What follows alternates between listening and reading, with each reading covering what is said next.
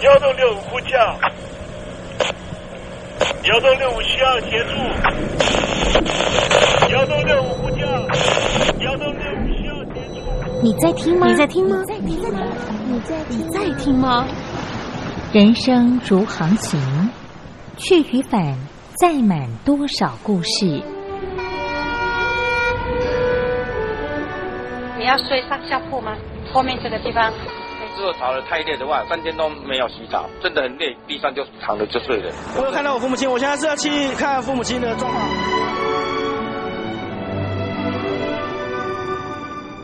聆听故事湾，让每个故事找到属于自己的码头。我到了那儿以后，我们就往妈妈家去。我一到那边，就感觉我妈妈已经她能够活活下来都不容易，我知道。她没她没跟我讲，我也不敢问，好好苦。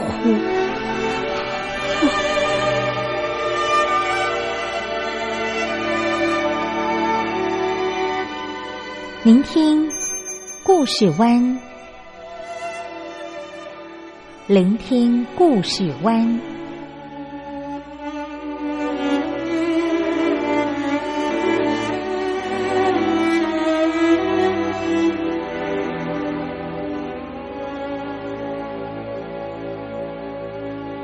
故事总有一个停泊的港湾。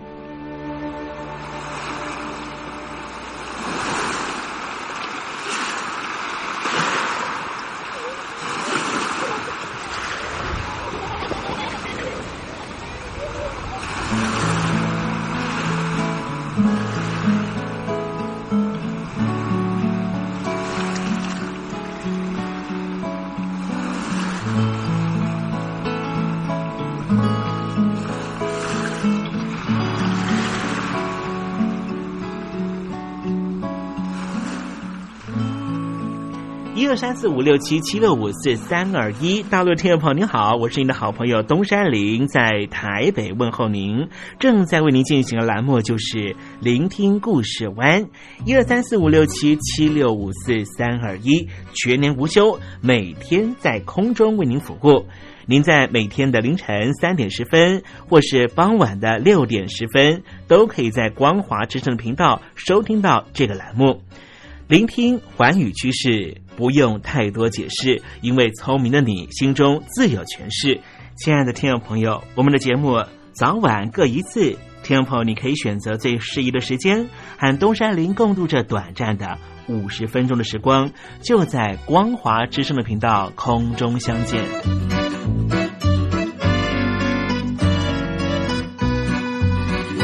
那么，听众朋友，收听、聆听故事湾东山林的节目，到底能够听到什么样的内容呢？尤其啊，我们环宇全世界，焦点放到神州大陆啊，光是整个中国大陆呢，就有将近九千家不同的大大小小的电台了。我们的节目到底有什么不一样的地方呢？嗯，让东山林自吹自擂一下吧啊。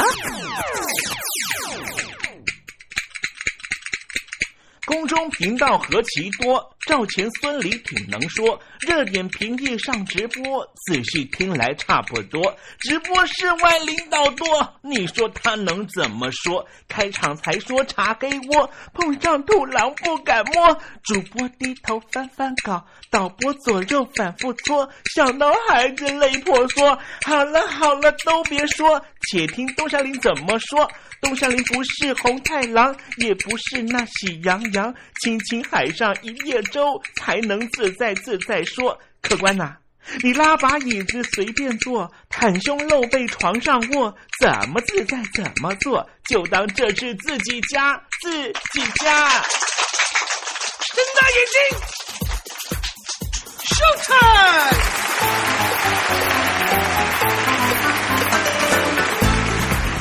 众朋友您好，我是你的好朋友东山林，在台北问候您。正在为您进行的栏目就是《聆听故事湾》啦。为什么节目的开场要这样的隆重呢？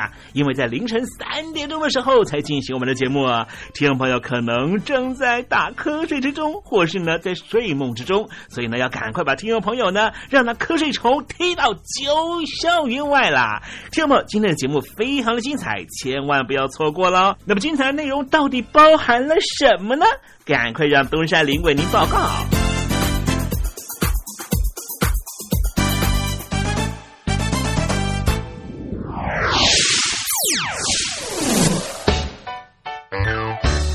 星期六、星期天，猴子爱聊天。香港方面的这个立法会的选举哈，原来是要定在九月份举行啊，没有想到呢，就在七月底的时候呢，这个香港特首林郑月娥呢表示说呢，这场选举必须要延后一年呐哈。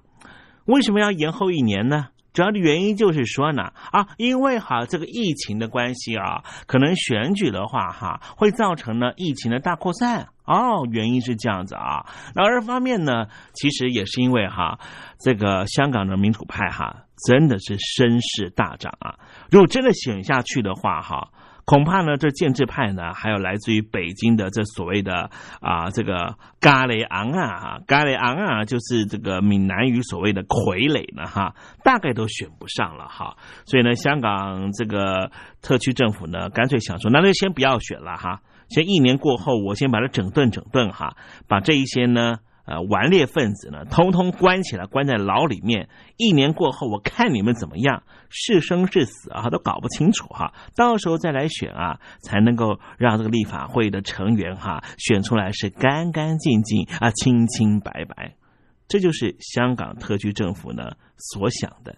其实啊，这些年呢，在东亚地区哈，不光是台湾啦、日本啦、南韩啦，或是香港啊，都有各式各样的街头陈抗的活动、陈情抗议的活动啊。那么，在一个比较呢民主开放的一个机制哈，或者说执政者呢是心胸比较开广的 open mind 的话哈。他能够去接受呢，来自于街头的声音，来自于老百姓的声音啊，所以呢，会做一些公共政策的转变，反而是对这个社会的长期稳定有极大的帮助。但香港呢？好像不是走这个路数。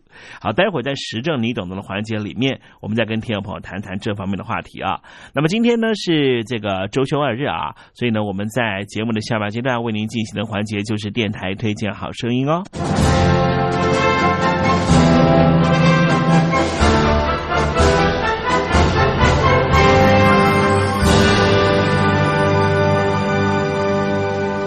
你脱贫了吗？年轻时候的习近平就深知贫困之苦。我当时和村民们辛苦劳作，目的就是让生活过得好一些。因此，扶贫一直是习近平的重要工作。二零一五年，习近平在中央扶贫开发工作会议上做了二零二零大陆全面脱贫的承诺。到二零二零年，我国现行标准下，农村贫困人口实现脱贫，是我们的庄严承诺。一诺千金，全社会要行动起来，进锐出战，精准施策。于是，一场脱贫攻坚战席卷大陆。为了打赢扶贫攻坚战，大陆提出了精准扶贫。世界上大部分采用的扶贫方式，都是将扶贫的钱平均分给贫困者。中国的精准扶贫则完全不同。为了让资金使用更高效，扶贫效果更好，中国根据村子的特点以及每户村民档案记录的不同情况来分配钱，安排不同的扶贫方式。于是，有的村子做起了旅游业，有的村子通过修路大桥，极大的增加了农产品的销量。有些没有工作能力的老人，给他们生活所需资金保障；有些缺乏劳动技能的，给他进行职业培训。中国扶贫就是这样结合村子的特点与个人的情况，以个性化定制，为每个贫困户找出脱贫方式。这就是中国扶贫的精准度。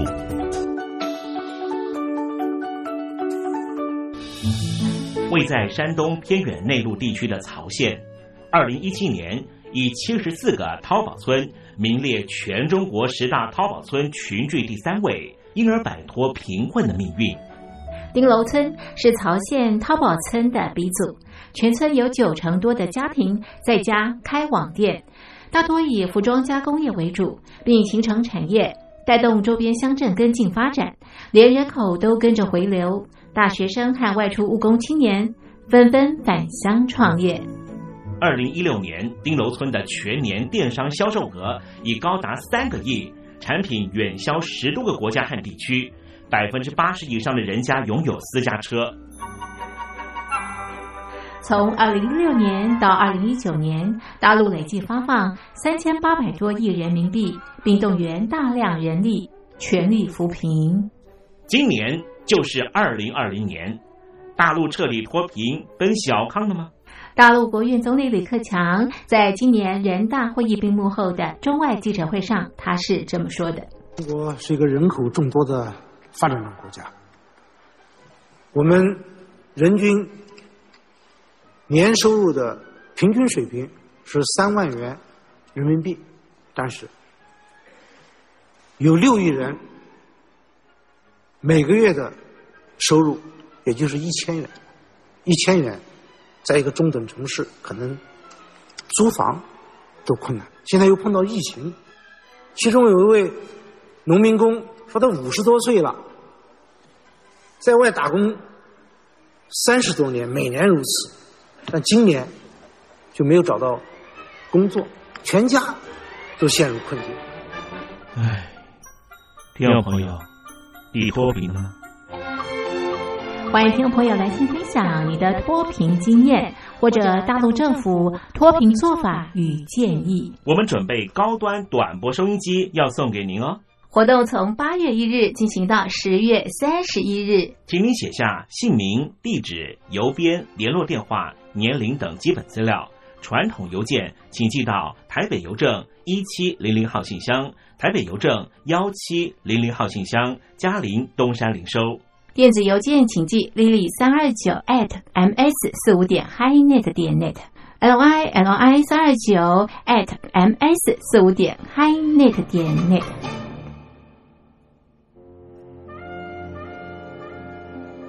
你脱贫了吗？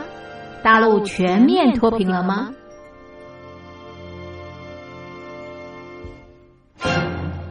现在，请习近平同志讲话。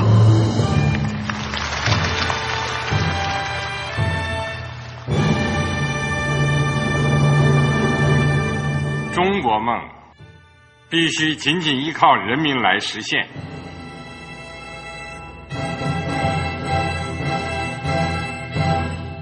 好国民得关心家事、国事、天下事。呃，谢谢发言人。我们注意到啊，现在那个外面有很多关于前中央政治局委员周永康的一些消息和报道。我不知道发言人对这个事情有没有什么可以呃透露、可以披露的。国家对于公事啊，不是什么东西都要公示的。我只能回答成这样了，你懂的。那么作为天津市来说，每年要偿还的这个公路建设的贷款量有多大？哎，这个。郝国民这个偿还得回避时政敏感议题，因为他这个这个事儿我就不好再说太细。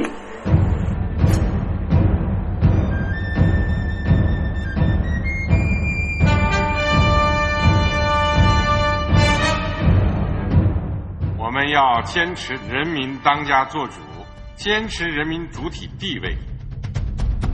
任何官方不宜说太细，期望您体谅的话题，尽在时政，你懂的。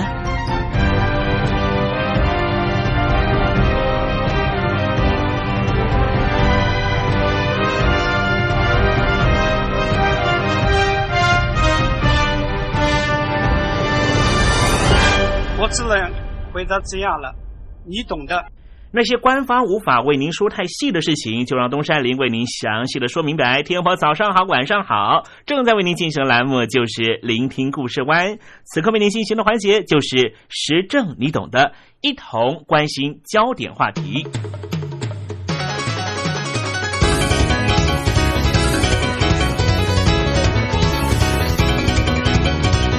今天东山林想跟听众朋友谈一谈啊，未来十年东亚地区的。政治民主化和社会运动的彼此牵连的关系。一九五零年代到一九六零年代末期，日本的学生运动以反对和美国政府间的安保条约为主要的诉求，蓬勃的发展。但是之后，左翼激进派的学运团体抬头，他们的运动目的转移到反对美国帝国主义和社会主义革命的达成。开始往组织封闭性和激进暴力革命的方向走，以减弱群众动员的力量。然而，随着时间的推展，日本的学生运动似乎没办法再扮演推动日本社会改革的角色，失去它的影响力。但是，我们看到二零一五年的时候，反安保斗争引起了很大争议，日本学运有风云再起的迹象。二零一三年十二月。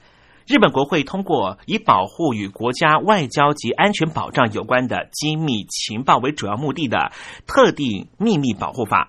日本的学生团体因此成立了一个学运团体，叫做 SEALDS，姑且称为 SEALS，由日本国内的学者和民众组成的反对安保相关法案学者之会，也支持日本学运，在日本各地展开抗议新安保的行动。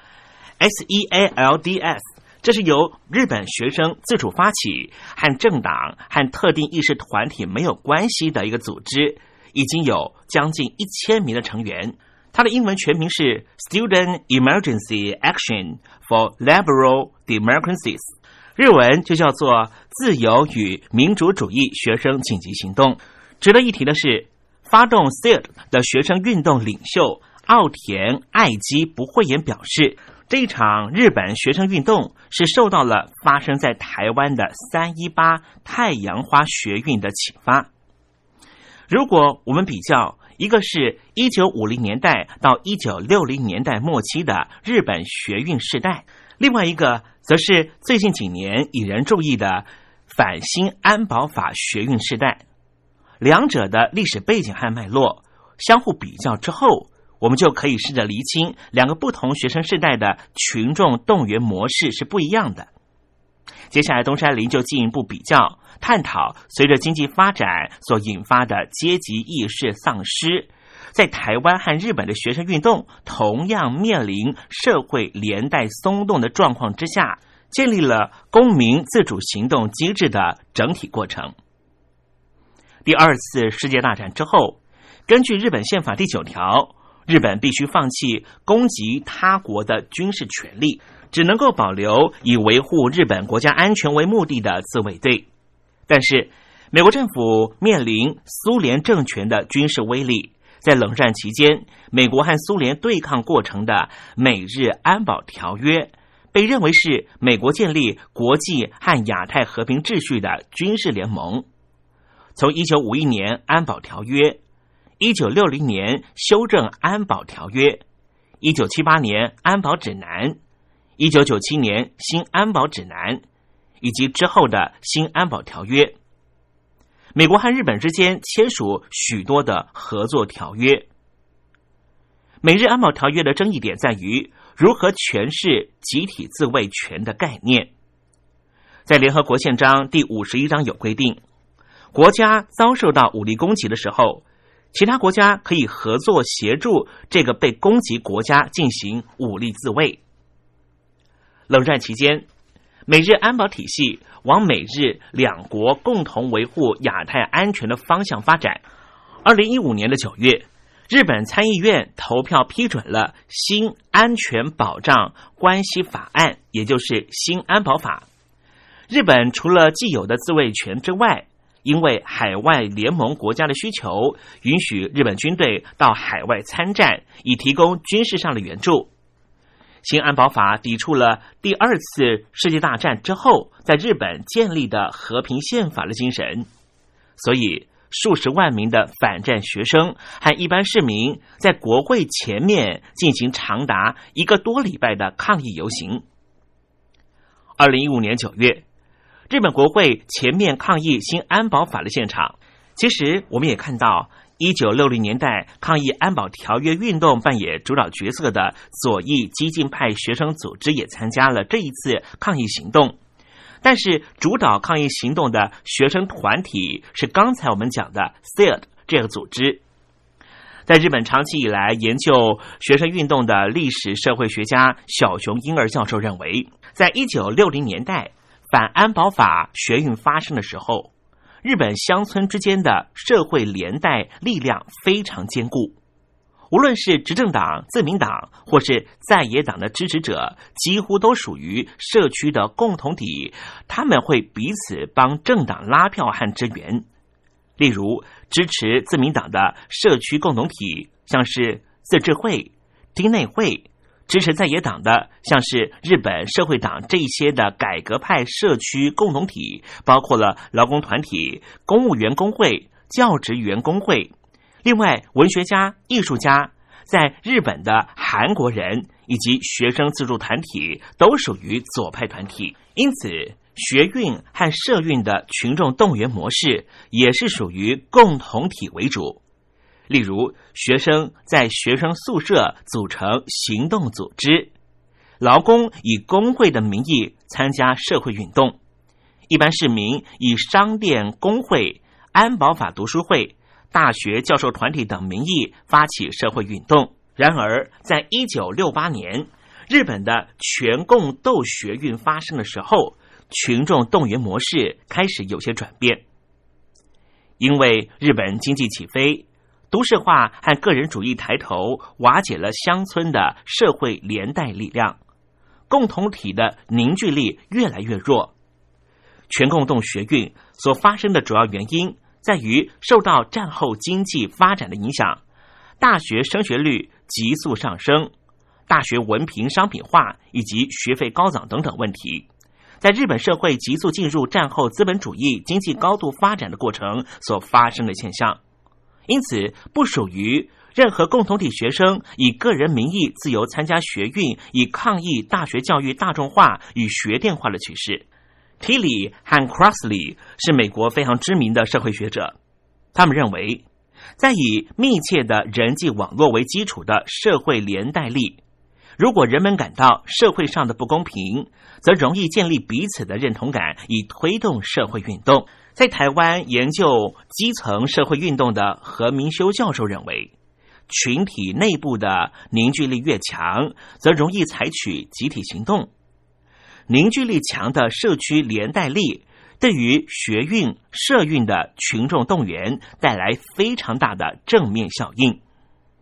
但是，像是小熊英二研究日本学运的研究显示，在战后经济急速发展过程。日本乡村的共同体社会连带力逐渐瓦解，大学生以个人名义自由的参加学运，共同体的组织动员能力明显减弱。在这种情况之下，激进的左翼学生团体认为学运组织的松动和去中心化让他们感到十分恐惧，所以就建立非常封闭、凝聚力和束缚力都很强的学运组织。而这些学运组织也试图要控制松动的组织成员间的关系，因为他们透过激进的革命精神绑住参加学运的成员，以暴力手段制裁不尊重组织规范和社会主义革命精神的成员，最后导致于自己人打自己人的血腥斗争暴力。在一九七二年二月间，在日本长野县清井泽就发生了联合赤军威胁人质的事件。这个联合赤军是日本非常知名的激进左派武装暴力团体。他们在这起事件中杀害了成员，被称为叫做“浅间山庄事件”，就是非常有代表性的例子。看到了残忍的学运成员间内斗结果，学生和一般市民。就对于学运感到十分绝望。一九七零年代之后，日本学生运动潮流渐渐失去它的动员力量，也开始没落。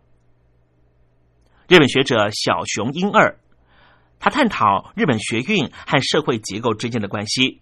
他说，一九七零年代到一九八零年代，日本的工业化社会蓬勃发展，经济繁荣和雇佣的稳定，支持着。日本执政党自民党的长期政权，导致公民对于社会参与失去了兴致，学运也处于停滞状态。但是，经过一九九零年代之后的泡沫经济的崩溃以及长期的经济萧条，日本年轻人开始感到对未来发展的危机感。尤其是二零零八年全球性的金融风暴发生之后，青年失业人口暴增。则开始产生政权的流动化和社会运动再起的趋势。二零一一年，日本发生了三一一大地震之后，日本人民失去对政府的信任感，反核运动蓬勃发展。就像刚才讲的，日本的乡村社会共同体的连带已经失去它的凝聚力，因此，二零一二年首相官邸前的反核运动发生的时候。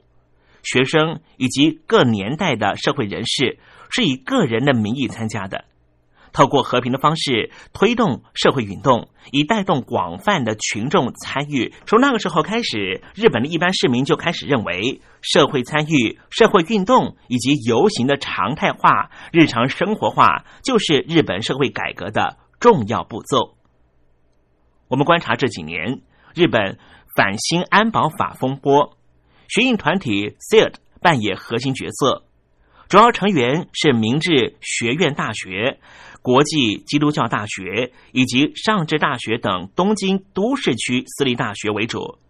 这和一九六零年代的学运时代是不一样的，没有特别强烈的共同体意识形态或是激进左派社会主义革命精神，他们采取以反战。和保护日本和平目的聚在一起的自由参与模式，参与 SID 的大学生打扮都非常的时尚，抗议剧的戏码也是以 Hip Hop 嘻哈音乐的演奏方式来对抗新安保法的歌曲来进行他们的诉求，这也受到新时代日本年轻人的注意。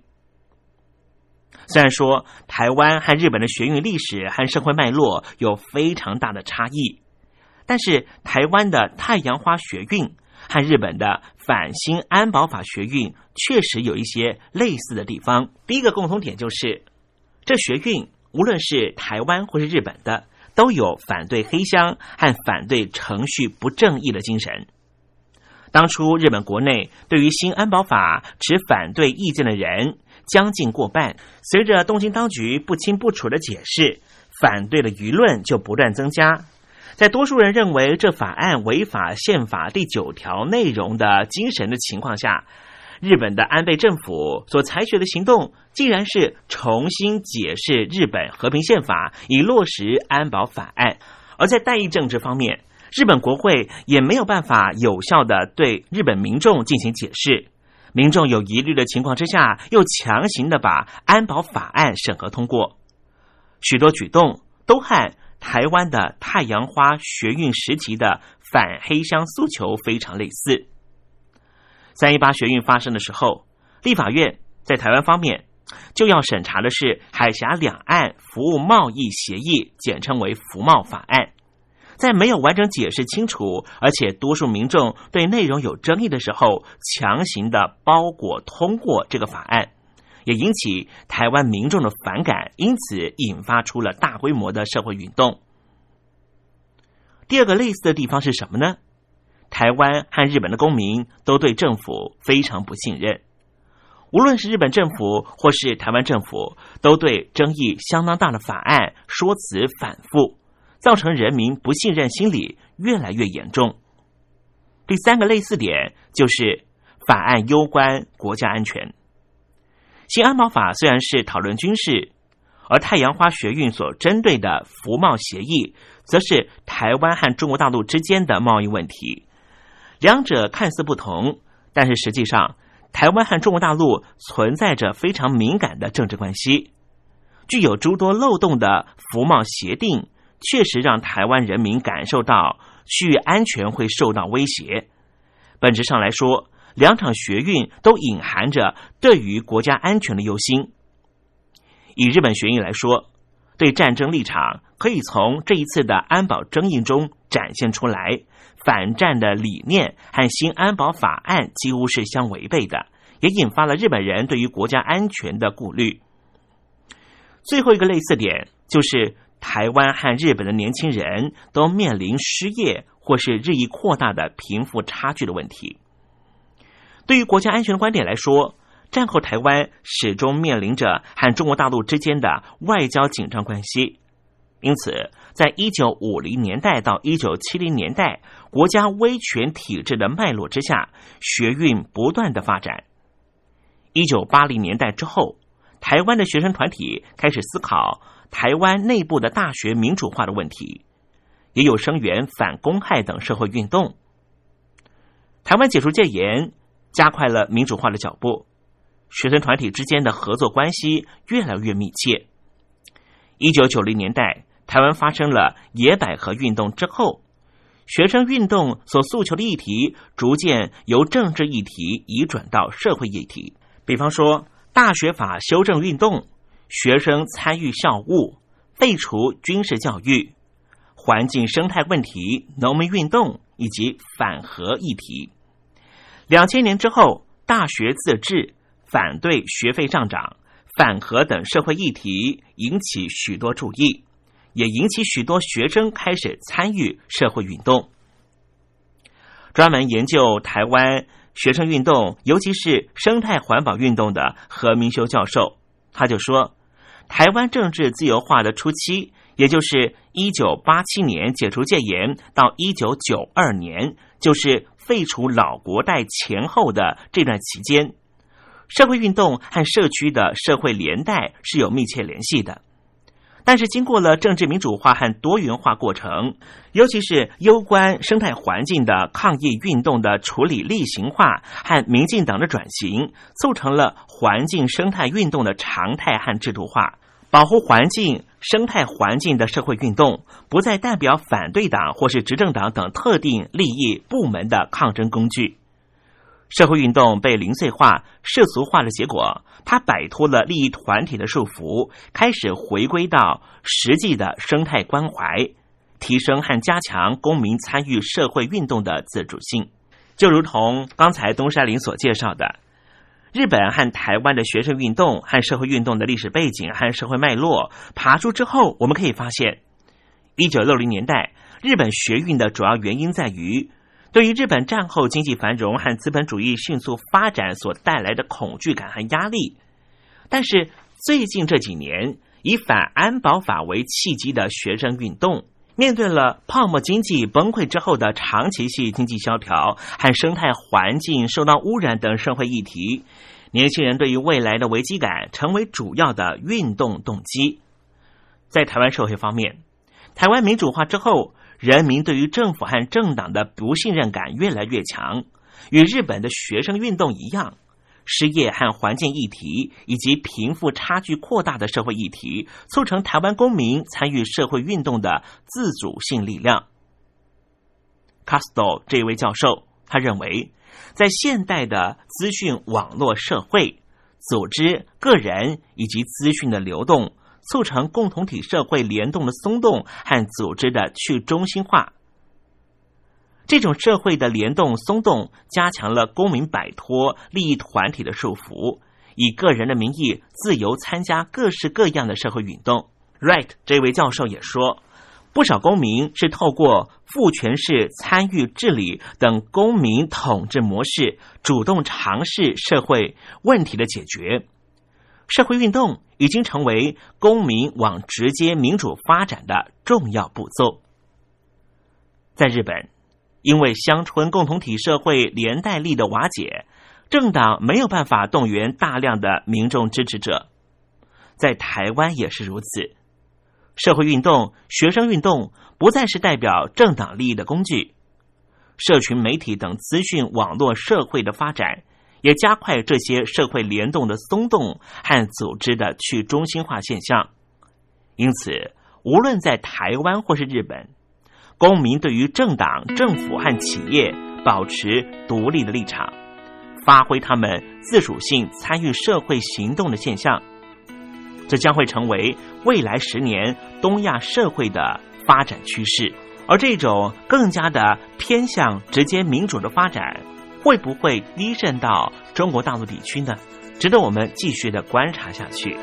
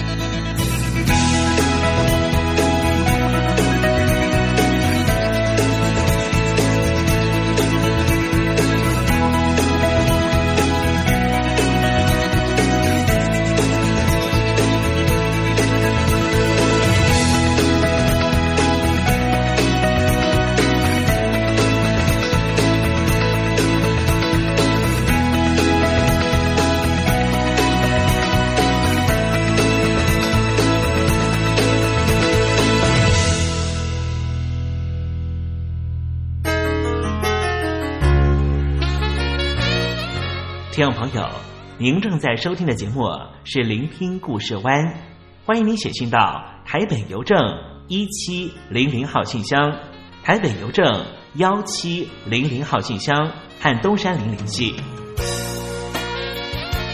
东山林就是东边的山里有只麒麟的东山林，东山林等候您的来信哦。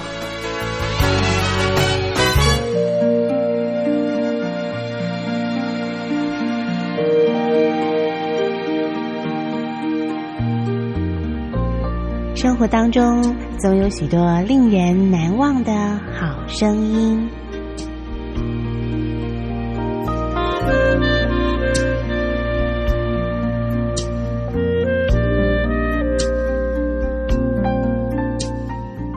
电台真心推荐，只想给你最好听的好声音。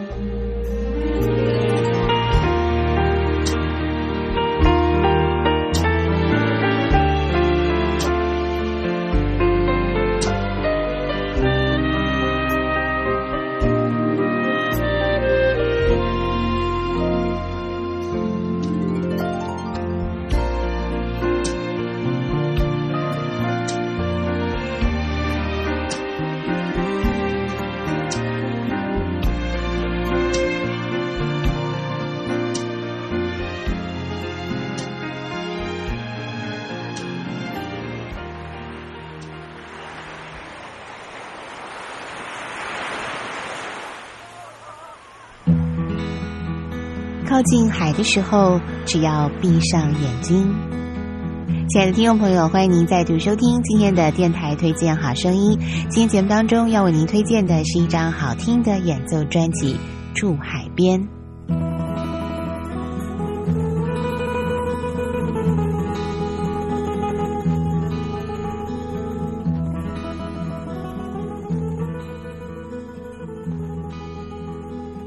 今天节目当中，你所推荐的《住海边》这张演奏专辑呢，里头啊，每一首曲子几乎都加上了好听的海浪声，让我们仿佛呢就好像住在海边一样哦。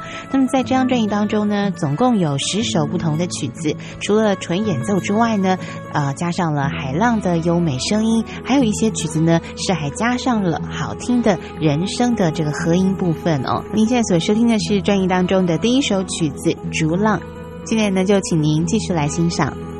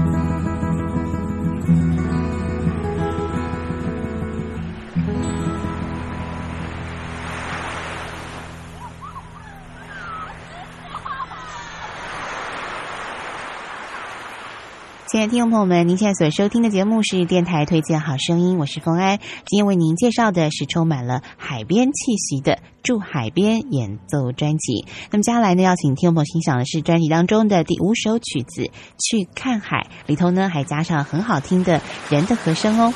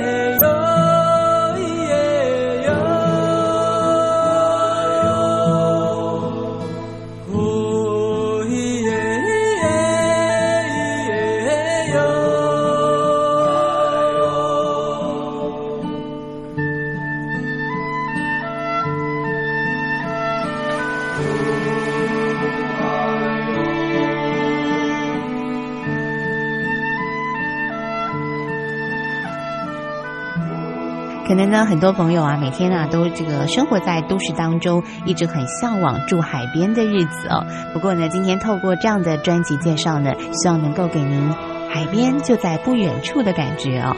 那么非常谢谢您今天的收听，别忘了我们下次同一时间空中再会，拜拜。